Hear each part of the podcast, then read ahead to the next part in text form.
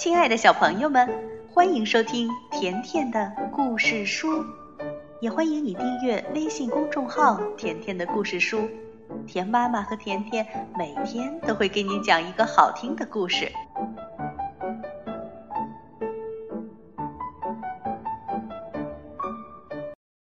小朋友们，今天甜妈妈来给你讲一个中国古代的故事。这个故事选自《聊斋志异》。故事的名字叫《种梨》。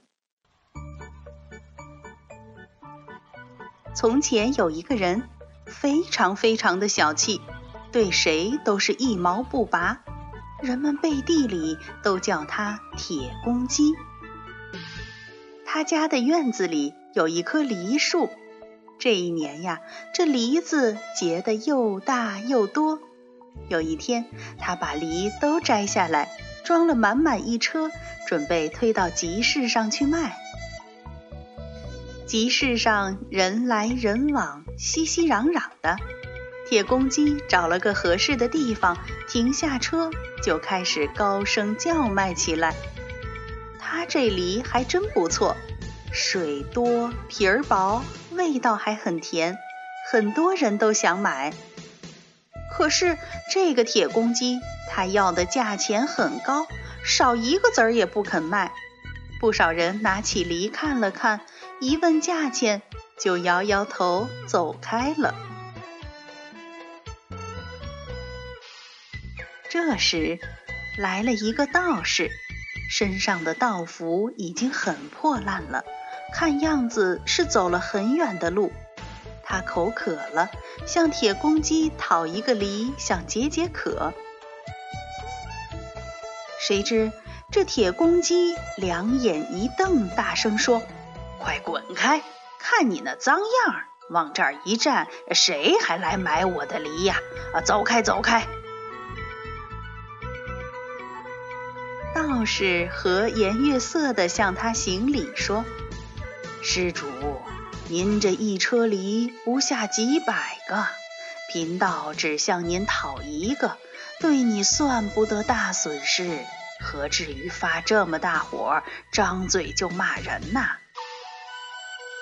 铁公鸡见他不肯走，就骂得更凶了。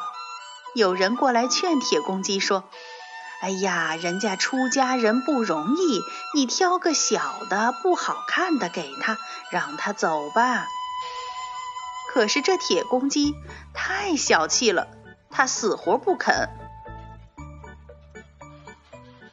这时候，集市上管事儿的人看到这里聚集了很多人，还吵吵闹闹的，便拿出几个钱，向铁公鸡买了一个梨，送给了道士。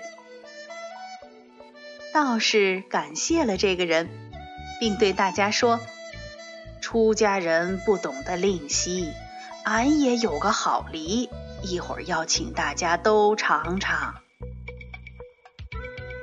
一听这话，大家伙儿都觉得莫名其妙，说：“你既然有梨，干嘛还要向别人要梨吃呢？”道士说：“他这梨特别甜，我必须用这个梨的核做种子才行。”说着，道士把大家领到了离车不远的一块空地上。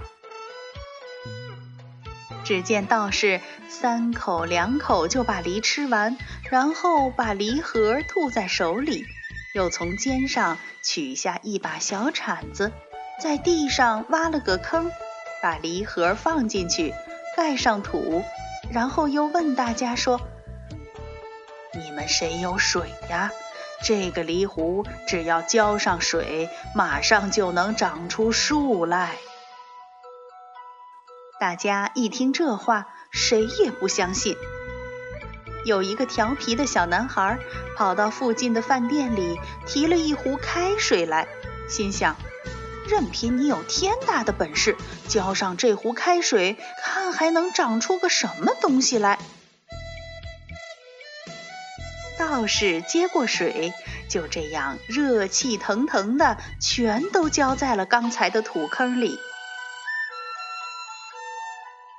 集市上来看热闹的人越来越多了，把这里围了个里三层外三层。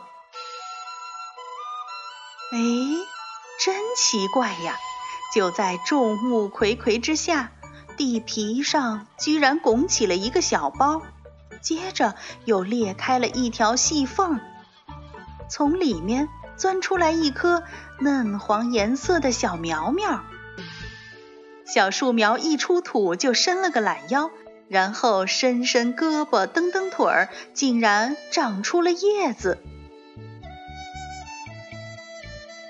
转眼之间，这棵小苗居然长成了一棵枝叶繁茂的大梨树，接着还开花落花，又结了果实。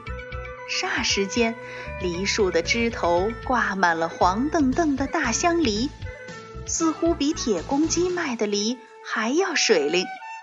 围观的人们都惊呆了。道士走到树下，一边摘梨，一边随手把梨发给了围观的人们，让大家吃个够。不一会儿，一树的梨。就全都摘光了。吃了梨之后，道士又拿过来一把铁铲，咣咣咣的砍起树来，好一会儿才把树砍断。然后他把树干扛在肩上，向大家告别，穿过人群，慢慢的消失了。再说那个卖梨的铁公鸡呢？它挤在人群之中，一直伸长了脖子看呀看呀，看的都呆了，都忘记了自己的那一车梨。他心想：哼，这个穷道士还真有一手，要是我，哎，可就发大财了。围观的人们渐渐散去。铁公鸡也慢慢的回到了自己的车边儿。哎呦，我我的梨呢？铁公鸡回到自己的车旁，才发现满车的梨一个都不见了。这时的铁公鸡才突然明白过来，刚才的道士用了障眼法。树上长出的梨，分给大伙吃的梨，其实都是自己车上的梨。铁公鸡什么时候吃过这样的亏呀？他心里难过的要死，又气又恨。但是，一车的梨子都没了，他也没什么办法，只好收拾一下，准备回家。哎，怎么车把也少了一根儿？他低头仔细一看，断茬儿的地方分明是刚刚才被砍断的。谁谁又砍了我的车把？哼，都怪那个老道士，我饶不了他！铁公鸡急急忙忙地向道士刚刚离开的方向追过去。刚拐过墙角，他就看见了自己的那把已经断了的车把，居然被扔在墙根儿。原来呀，那个老道士刚才砍倒的树就是铁公鸡的车把，老道士呢早已不知去向了。这个铁公鸡只好在所有人的嗤笑声中推起他的破车，灰溜溜的回家去了。这就是种梨的故事。好了，小朋友，今天的故事就讲到这儿了，再见吧。